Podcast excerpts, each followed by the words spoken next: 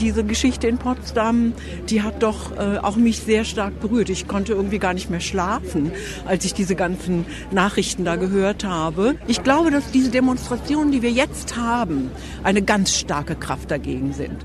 Denke ich, ist schon ein wunderbarer Querschnitt der Mitte der Gesellschaft. Wir haben es auch in der Bahn häufig gehört von einigen, so, so jetzt, jetzt muss, mal, muss man einfach mal aufstehen und dabei sein.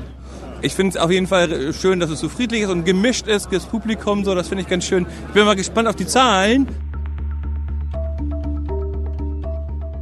Eine Demo an einem Freitagnachmittag, zu der so viele Menschen gehen, dass die Polizei aus Sicherheitsgründen sagt, stopp, ihr müsst aufhören, sonst fällt noch jemand in die Alster. Das war vergangene Woche in Hamburg. Auch in München war am Sonntag der Andrang zu groß. Schwerin, Nürnberg, Cottbus, Hannover, ich könnte noch viele Städte aufzählen, in denen tausende Menschen zusammenkamen. Was sie eint, ist die Ablehnung völkischer Fantasien. Die Ablehnung von Abschiebungs- und Deportationsplänen, wie sie in Potsdam mit führenden AfD-Vertretern besprochen wurden. Am Wochenende gingen schätzungsweise eine Million Menschen auf die Straße. Es ist deutlich geworden, wo die Mehrheit steht. Bleibt es dabei? Ist da noch mehr? Was kann ich tun, wenn ich schon demonstrieren war? Was müsste passieren, damit aus diesen Versammlungen eine Bewegung entsteht und man nicht wieder in den politischen Unterschieden versinkt? Dazu haben wir mit einem Protestforscher gesprochen, mit einem Kampagnenprofi und mit einer Pfarrerin in Brandenburg, die ihren eigenen Ansatz für ein möglichst breites Bündnis hat.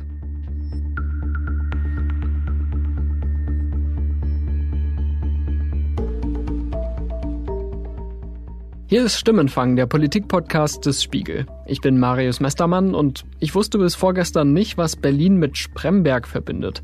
Die Auflösung? Sie liegen beide am Ufer der Spree. Nur ist Spremberg deutlich näher an der Quelle. Deshalb fangen wir einfach mal dort an.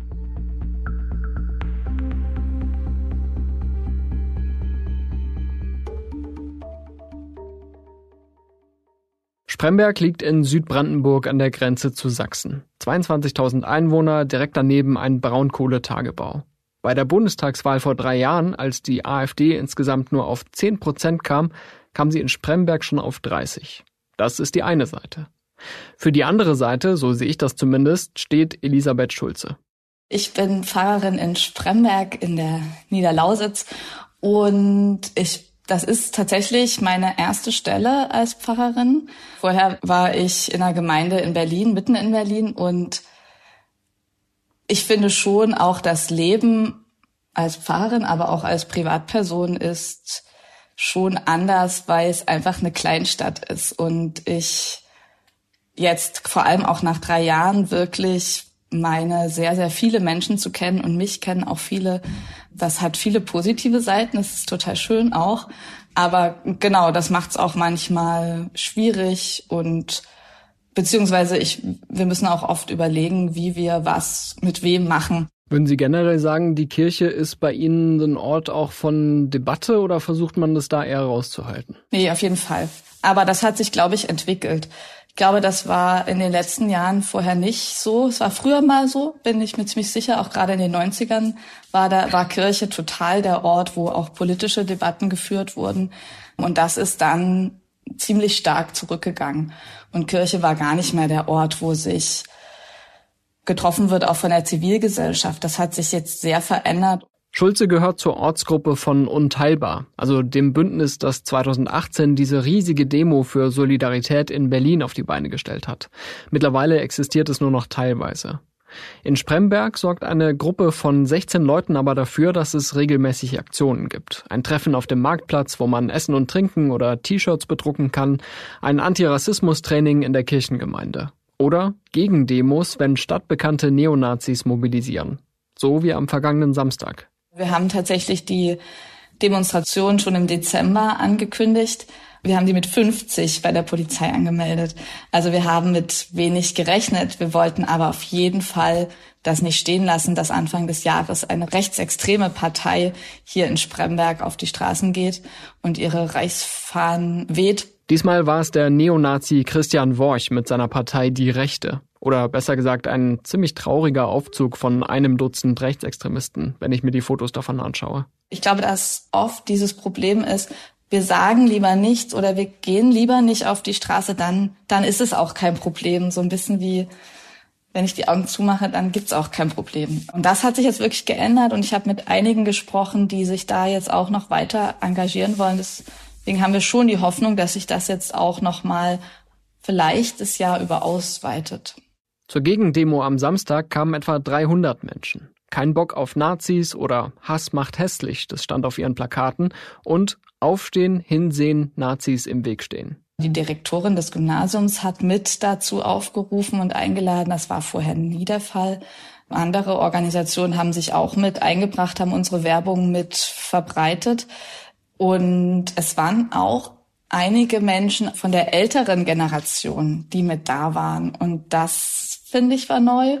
Aber auch einige jüngere. Also irgendwie das ganze Spektrums waren doch viele von, die ich sonst auch kenne, auch aus den Gemeinden, die sonst vielleicht nicht kommen, die haben jetzt gesagt, nee, jetzt ist der Zeitpunkt, da gehe ich auch mal hin. Nach allem, was ich gehört und gelesen habe, war der Sound bei dieser Demo ein bisschen anders als jetzt zum Beispiel am Sonntag in Berlin. Also hier war schon sehr klar, auf der Bühne stehen vor allem linke Gruppen, die hier auch äh, regelmäßig aktiv sind, zum Beispiel aus der Flüchtlingshilfe, also sehr progressiv und die dann auch so Slogans rufen wie Bleiberecht für alle, also die dann auch so ihre politischen Messages mitbringen. Wie halten Sie das vor Ort?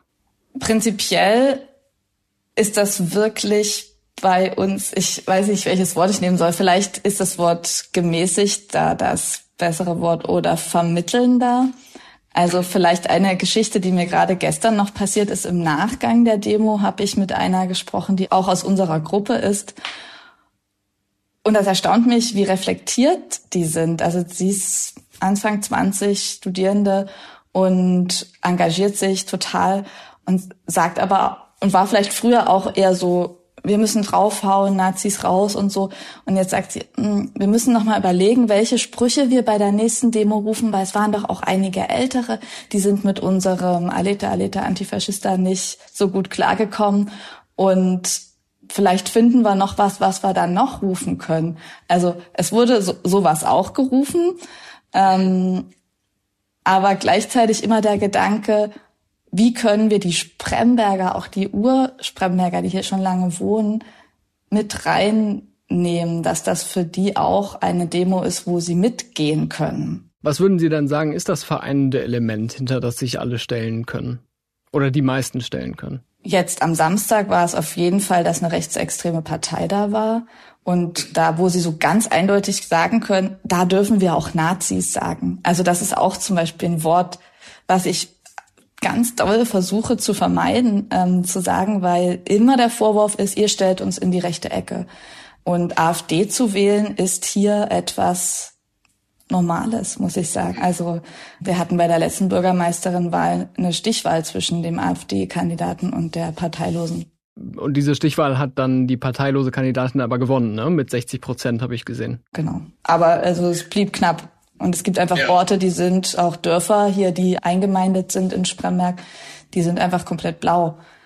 Wo man auch weiß, wer diese eine Person, ein Prozent Grüne ist, wo das ganze Dorf weiß, wer, die, wer das ist, der die Grünen wählt, wenn es denn jemanden gibt. Also das ist sozusagen immer wieder, wieder ein Thema. Und wenn was wirklich auf keinen Fall passieren darf und wo wir auch drauf achten, AfD und Nazis in einen Satz zu sagen. Das bringt uns nur Probleme und es bringt keine, keine Kommunikation. Der Graben ist eh groß und ich glaube, der Versuch von uns hier vor Ort in der Kleinstadt ist, den so klein zu halten wie möglich, wenn es irgendwie geht. Wobei jetzt erschwerend dazu kommt, dass sich die Anzeichen verdichten, dass in der AfD mindestens einige Teile doch in völkisches Gedankengut verfallen, ne? Absolut, ja. Und darüber diskutieren wir auch immer im persönlichen Gespräch und ich sage das auch immer, auch offen. Aber wir haben einfach gemerkt, es bringt uns nichts, dass laut auf der Straße zu rufen, da kommen die Leute nicht und fühlen sich nicht mitgenommen. Wenn sich jetzt der NRW-Regierungschef Henrik Wüst hinstellt und die AfD eine Nazi-Partei nennt, wie kommt das bei Ihnen so an? Dann würden hier, also das, das ist absolut schwierig. Also es ist so, dass äh, ich dann das Gefühl habe, ich muss dann hier wieder vermitteln. Ja, obwohl ich da da auch dahinter stehe, ne? Also ich kann das ja auch so sagen und ich sage das auch als meine persönliche Meinung, aber es bringt uns keinen Schritt weiter. Das stellt man sich in einer Großstadt vielleicht anders vor, wo Rechtsextreme eher wenig zu sagen haben und Zehntausende gegen sie demonstrieren. Wo man nicht tagtäglich mit rechtsextremer Symbolik konfrontiert ist oder die stadtbekannten Neonazis auf der Straße trifft. Aber für solche großen öffentlichen Bekenntnisse zur Demokratie braucht es Strukturen und eine Zivilgesellschaft, die offen miteinander redet. Elisabeth Schulze sagt, die Kirche in Spremberg sei jetzt ein Anlaufpunkt genau dafür, auch wenn viele Interessierte gar nicht Mitglieder der Gemeinde sind. Angefangen hat das eigentlich, das muss ich vielleicht mit dazu sagen, mit der Erinnerungskultur, denn die hat hier vorher, gab's die nicht. Also es gab kein Gedenken am 9. November. An die Verbrechen des Nationalsozialismus. Genau. Im Gegenteil, es wurde eigentlich gesagt, hier, also zur, in der Reichspogromnacht war hier in Spremberg nichts und außerdem hatten wir auch keine Jüdinnen und Juden, die hier gelebt haben. Und da haben wir sehr gestutzt und gesagt, das kann nicht sein und haben angefangen zu recherchieren und haben gleich auch mit Schülerinnen und Abiturientinnen des Gymnasiums zusammen ein Projekt gemacht. Und seit eben 2020 gibt es ein Gedenken am 9. November und wir gedenken der Verfolgten des Nationalsozialismus in Spremberg. Und daraus hat sich entwickelt auch dann, dass wir gesagt haben, wir schließen uns zu einem Bündnis zusammen und teilbar Spremberg. So kann's gehen. Sowas macht Mut. Auch hier gibt es allerdings eine Schattenseite, eine Grenze des Dialogs, könnte man sagen. Letzten Sommer hatten wir, äh, wurde ein Brandsatz geworfen auf eine unserer Kirchen. An dem Abend davor hatten wir einen Filmabend zum Thema, also es ging um zwei Frauen, die zusammengelebt haben und im Nationalsozialismus verfolgt wurden und auch im KZ waren. Und da haben wir auch einen Gesprächsabend zu gehabt und die Regenbogenfahne hing draußen und wir haben uns alle sehr sicher gefühlt an diesem Abend und da wirklich auch teilweise kontrovers diskutiert. Und es war ein schöner Abend und in der, dieser Nacht ist das passiert und da haben, glaube ich, viele gespürt, da ist immer noch auch eine Gefahr, dass, dass, dass wir doch nicht so sicher sind. Der Rechtsextremismus gehöre in Spremberg zum Stadtbild, sagt Elisabeth Schulze. Da seien szenetypische Aufkleber oder Anspielungen in Autokennzeichen. Im einen oder anderen Garten hänge eine Reichsfahne. Die Pfarrerin bringt das in ein Dilemma. Sagen wir, wie es ist und kommt für uns dann der Vorwurf, ihr macht uns schlecht, obwohl ich glaube, dass ich anspreche, was es für Probleme gibt und gleichzeitig zeige, ich lebe hier gerne und vieles ist total gut, aber es tut der dem Image der Stadt nur gut, wenn wir auch drüber reden, was nicht gut läuft.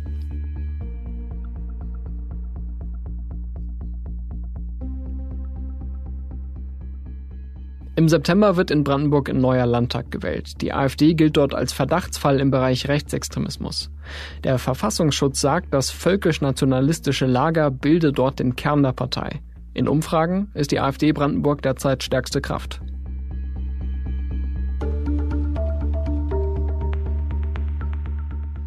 Wir haben ja über die letzten Monate, wenn nicht länger, beobachten können, dass die AfD immer stärker in den Umfragen zulegt, dass sie beispielsweise auch selbst in Vororten von Dresden Bürgermeisterwahlen gewinnen kann. Das heißt, hier wird ganz deutlich an die Toren des Landtages geklopft vor den anstehenden Landtagswahlen.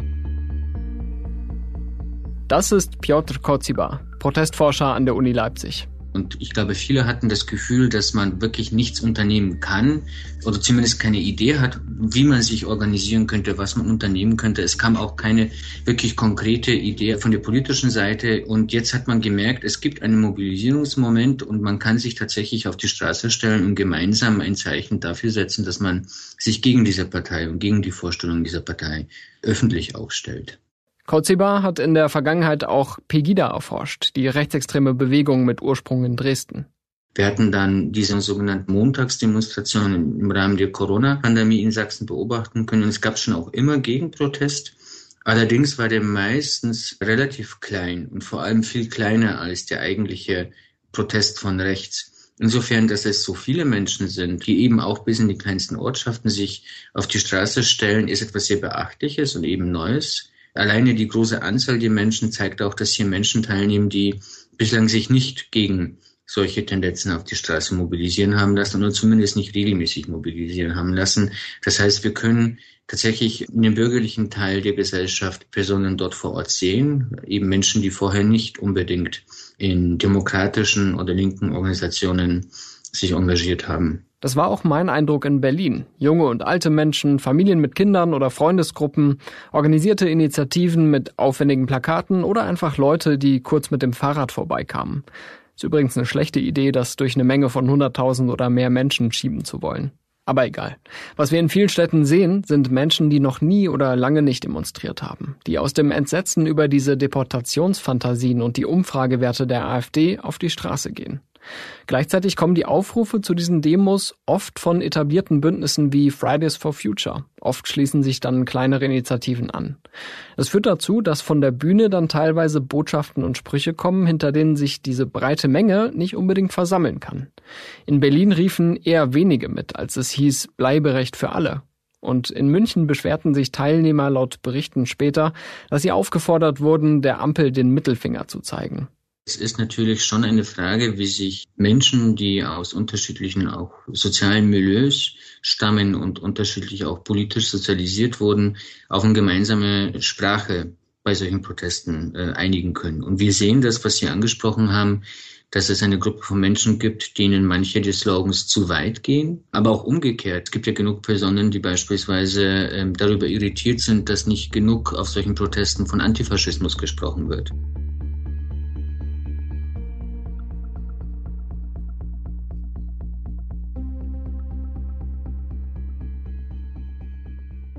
Mit dabei auf der Bühne in Berlin war auch Christoph Bautz. Er hat vor 20 Jahren Campact gegründet. Viele kennen die Website wahrscheinlich wegen ihrer Petitionen. Bautz ist bis heute Geschäftsführer dieser Kampagnenplattform und er sagt, er habe bestimmt an weit über 100 Demos mitgewirkt.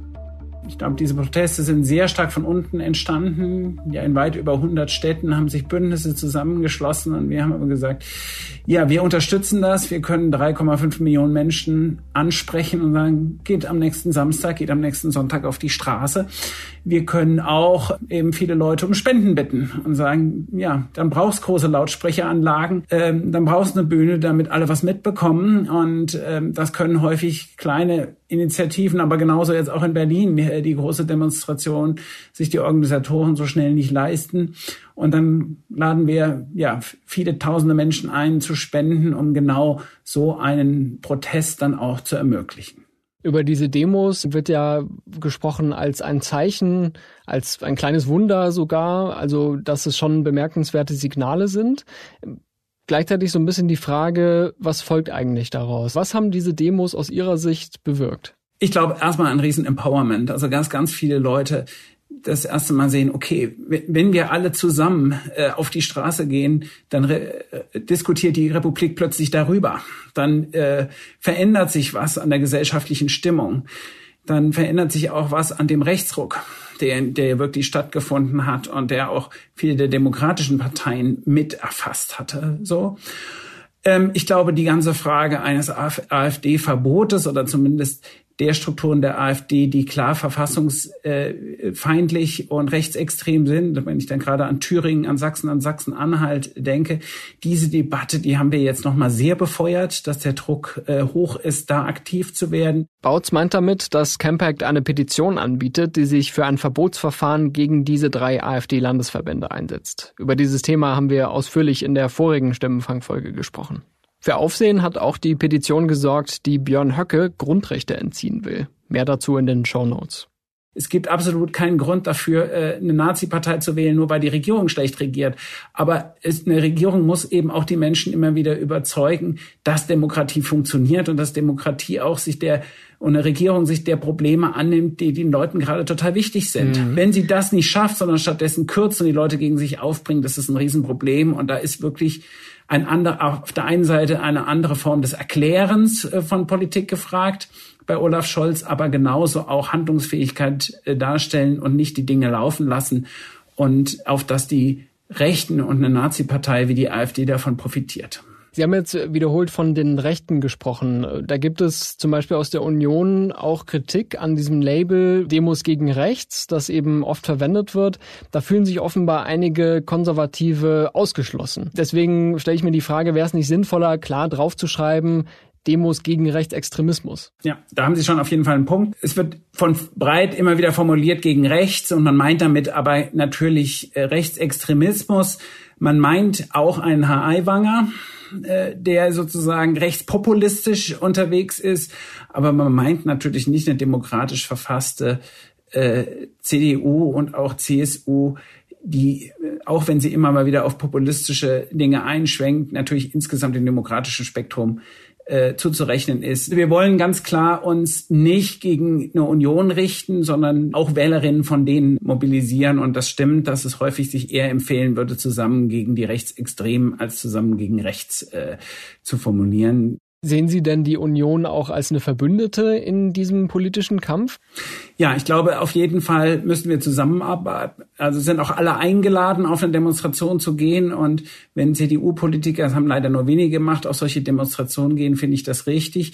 Aber man muss natürlich auch kritisieren, wenn sie populistische Äußerungen machen. Auf der einen Seite müssen die demokratischen Parteien zusammenstehen und auf der anderen Seite muss aber auch eine Union aufhören, eben die Narrative und den Sprech von äh, Nazi-Parteien der AfD zu imitieren.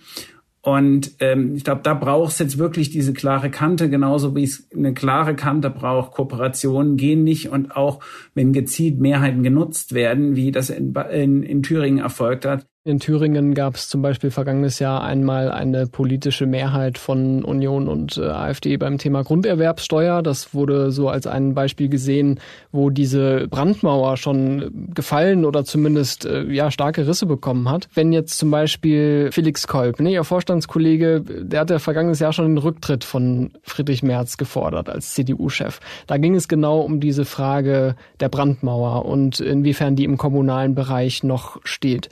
Wenn Sie den März so scharf ablehnen, sind da nicht schon viele Brücken gebrochen äh, für so eine Kooperation? Naja, das hat halt auch die Geschichte, dass Friedrich Merz mal versprochen hat, er hält diese Brandmauer und sich dann nicht durchsetzen kann. Und es genau bei der Grunderwerbssteuer das gab und dann äh, auch beim äh, Gesetz gegen Windkraft im Wald, wo ganz gezielt von der CDU Mehrheiten gesucht wurden mit der AfD. So und in dem Moment hat, äh, finde ich schon, ein Friedrich Merz die Verantwortung. Entweder er setzt sich durch oder er muss sich fragen, ist er an dieser Stelle noch richtig?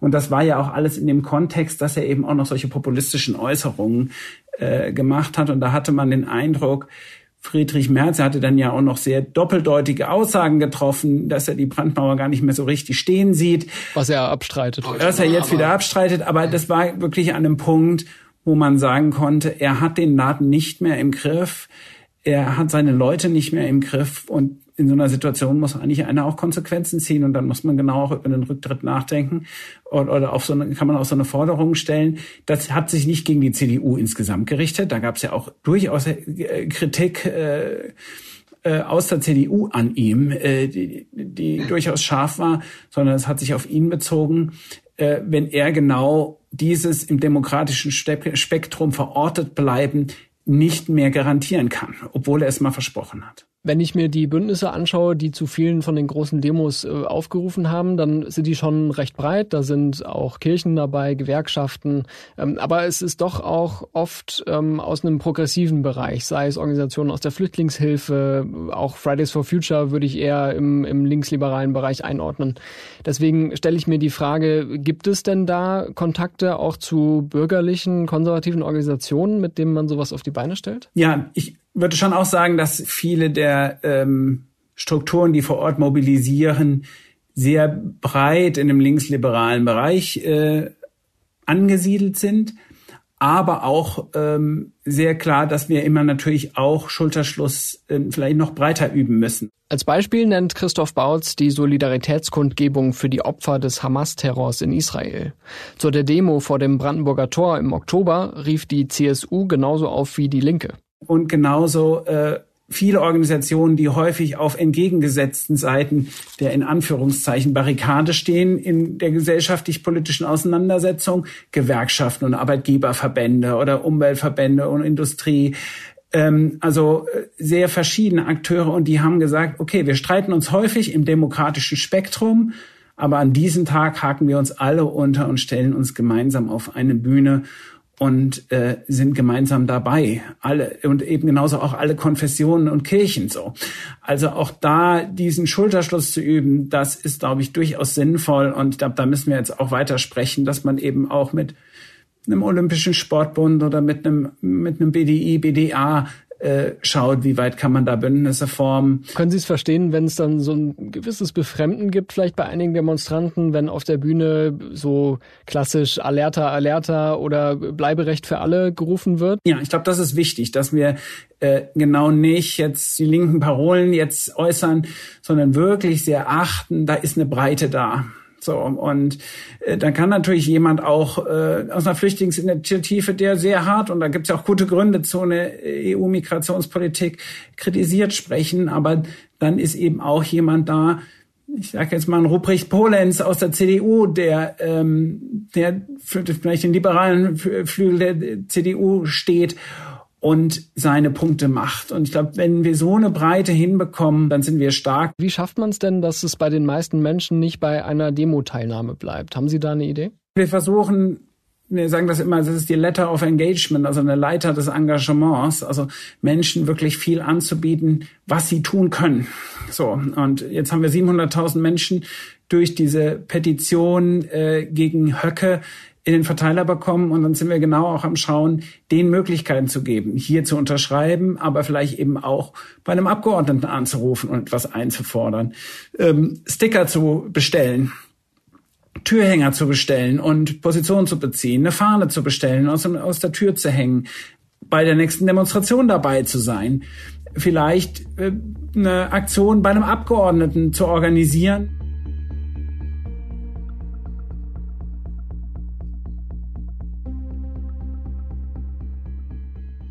Bautz will mit Campact vor allem dann präsent sein, wenn Entscheidungen fallen. Denn dann könne man den Leuten am besten vermitteln, dass sie gebraucht werden. Große Termine im Campact-Kalender, die Europa- und Kommunalwahlen im Juni, die Landtagswahlen im September. Es gibt viel zu tun.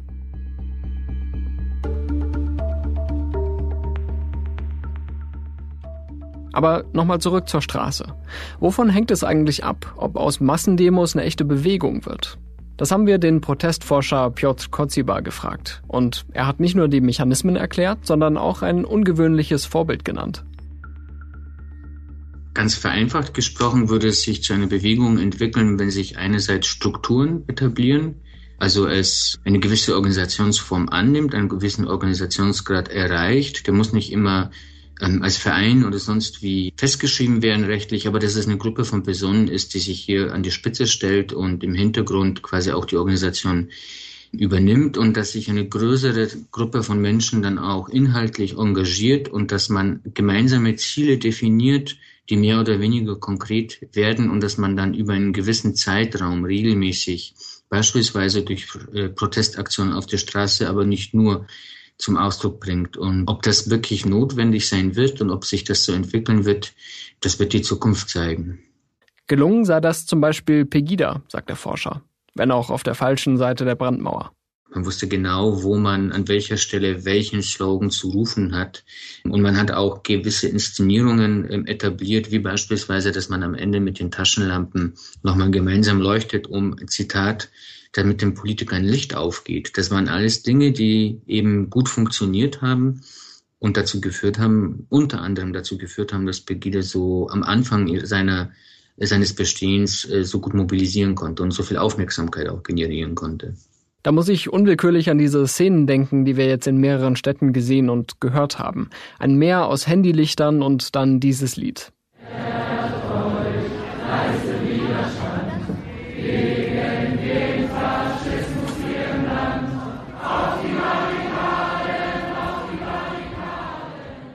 Die Voraussetzungen, um Gräben zuzuschütten und sich darauf zu einigen, sind aber regional unterschiedlich, sagt Kotziba. In Ostdeutschland und auch in Sachsen hat man sehr lange Zeit öffentlich den Eindruck gewinnen können bei Debatten, dass beispielsweise der Linksextremismus genauso gefährlich sei wie der Rechtsextremismus. Und das bürgerliche Lager hat deswegen, glaube ich, weiterhin auch Berührungsängste mit Gruppierungen links die Mitte. Wir müssen auch gar nicht linksextrem oder linksradikal sein. Es genügt ja, dass man sich gewerkschaftlich engagiert oder anders links organisiert, damit man bei der gegenüberliegenden Seite im konservativen Spektrum erstmal für ähm, ein Distanzierungsgefühl sorgt. Und das habe ich den Eindruck, ist in Westdeutschland anders. Der Forscher sieht zwei wichtige Mechanismen, um aus den Massendemos etwas Dauerhaftes zu machen. Punkt eins.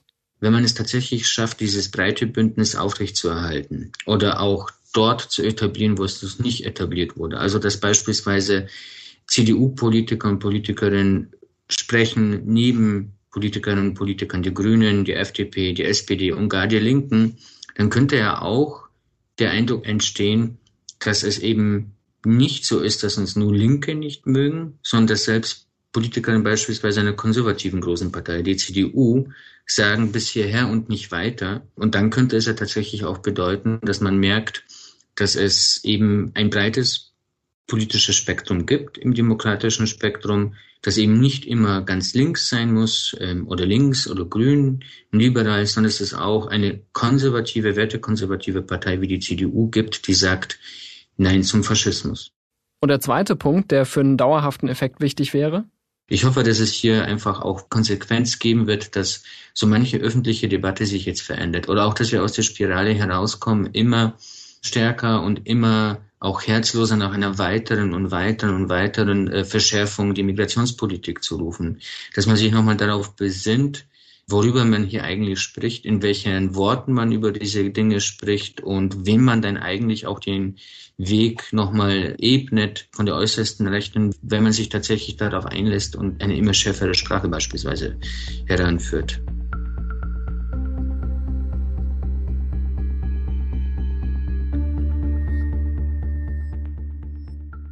Für viele zivilgesellschaftliche Organisationen ist aber nicht nur die inhaltliche Grundlage wichtig, sondern auch die finanzielle, muss man sagen.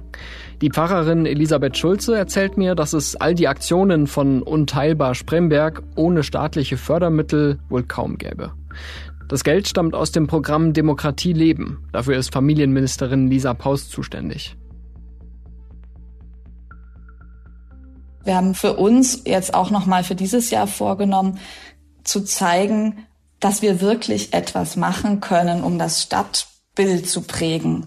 Also dass wir nicht, ich sage nur in Anführungsstrichen, Demonstrationen und so ein Marktplatztag sind total wichtig, um sich zu zeigen und vorzustellen, aber dass wir wirklich auch etwas mit verändern. Also zum Beispiel haben wir auch im letzten Jahr schon mehrere Fortbildungen angeboten, also so ein Argumentationstraining zum Beispiel organisiert, wo man einfach teilnehmen kann, ob man sich engagiert oder nicht oder Lesungen, Filmvorführungen, solche Dinge.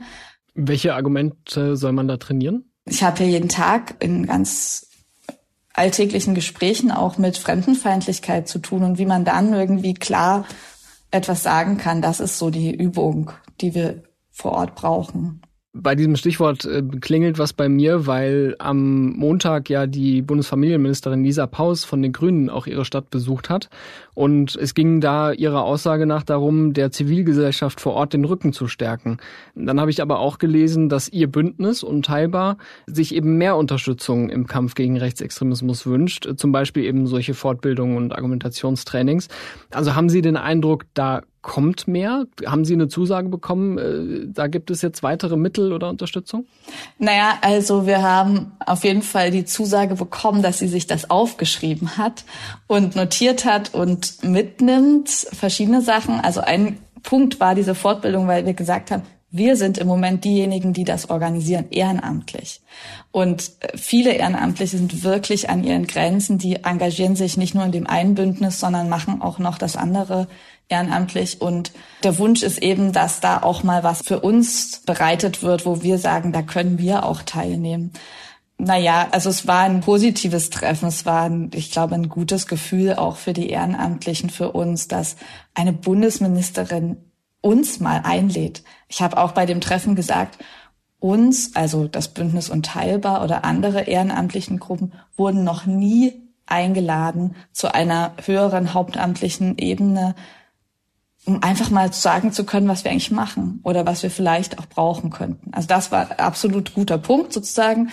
Was dann kommt, das müssen wir sehen. Haben Sie Grund zum Optimismus, dass es jetzt was ändert? Also dass Leute jetzt aufwachen und sagen, äh, ich engagiere mich jetzt? Ja, ich habe Grund zum Optimismus auf jeden Fall. Also das sind die Menschen, die mich positiv werden lassen, die ich so vor Ort treffe, denen ich begegne, mit denen wir gemeinsam Aktionen planen. Gerade für dieses Jahr haben wir gesagt, wir wollen noch mehr in die kleineren Veranstaltungen gehen, also gucken, was passiert eigentlich schon in der Stadt. Hier gibt es dieses so ein Heimatfest. Was ist das Ding, wenn man aus Spremberg kommt? Da kommen auch viele zurück, die jetzt woanders wohnen. Und da sind wir aber nicht vertreten, zum Beispiel. Aber vielleicht könnten wir da eine Aktion starten oder die in den ganzen Vereinen bei ihren Sommerfesten beim Maibaum aufstellen, dass wir uns da mit einbringen und uns zeigen, das ist nochmal eine kleine Mutfrage und eine Kommunikationsfrage, aber ich merke, dass viele auch Lust haben, sich zu beteiligen.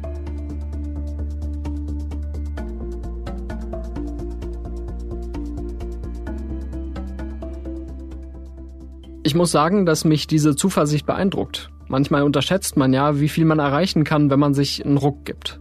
Es stimmt auch, dass die Stärke der Rechtsextremen in einigen Landstrichen furchtbar ist und eine Bedrohung für eine solidarische Gemeinschaft.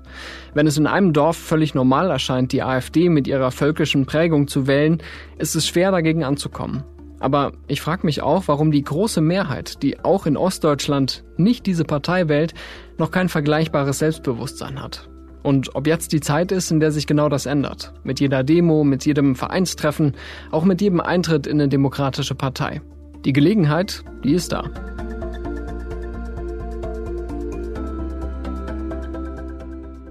Das war Stimmenfang, der Politik-Podcast des Spiegel. Wer uns bei Spotify oder Apple Podcasts hört, ist natürlich herzlich eingeladen, eine Bewertung dazulassen und einen Kommentar. Ausführliches Feedback und Anregungen für künftige Folgen nehmen wir sehr gerne unter stimmenfang.spiegel.de entgegen. Ich bin Marius Mestermann und ich bedanke mich diesmal zuerst bei allen, die sich für die Demokratie einsetzen. So viel Parteilichkeit für unsere Grundwerte muss sein, finde ich. Außerdem danke ich Olaf Häuser für die redaktionelle Abnahme dieser Folge. Mitgearbeitet haben außerdem Hanna Weber und Johannes Müller, die gerade Station machen in unserem Hauptstadtbüro. Merci vielmals für die Mischung an unseren Tonmeister Philipp Fackler. Unser musikalischer Flashback in dieser Folge kommt von Davide Russo und wir hören uns nächste Woche wieder. Es ist ja immer genug los.